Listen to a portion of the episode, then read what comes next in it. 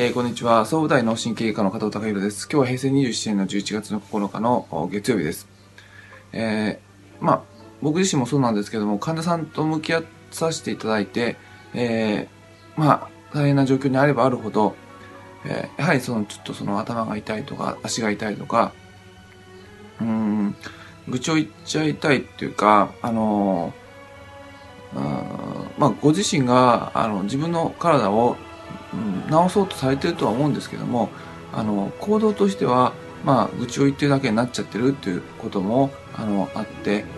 何がやりたいのかなっていうことが、まあ、その問題に揉まれてると分からなくなるあの状況があのあります。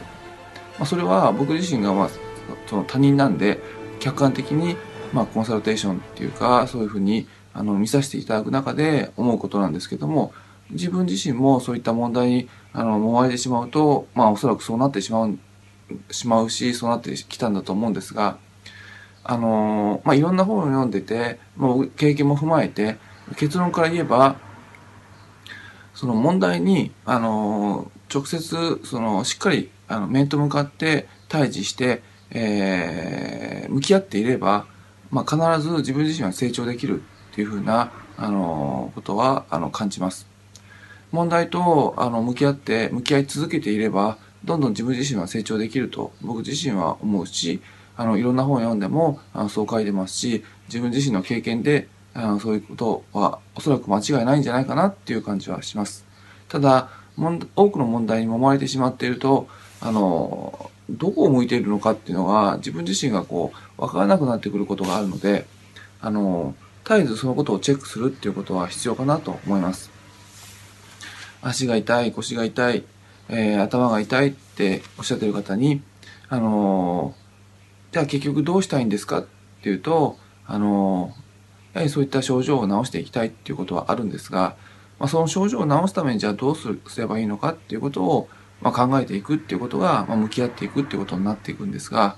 その症状を治すためには、症状とあの向き合うんじゃなくて、その症状から来る本当の意味での問題に向き合わなければいけないわけであって、そしたら、そのご自身の体質を変えていく。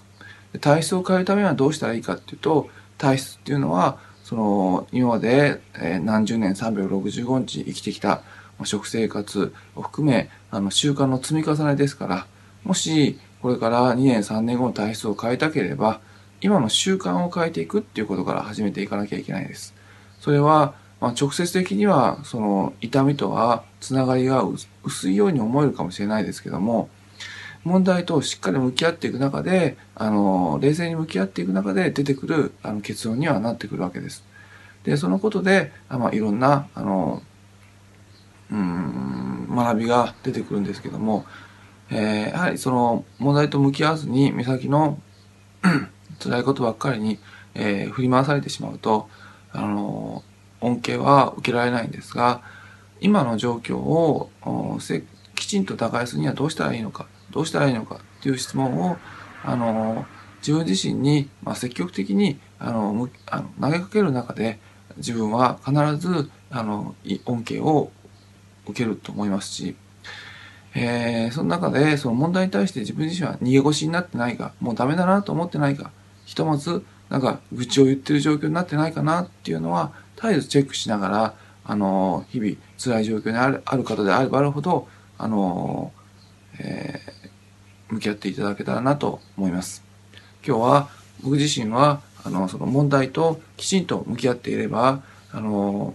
いつでも成長できるし、恩恵を被ることができるっていうお話をさせていただきました。今日は以上です。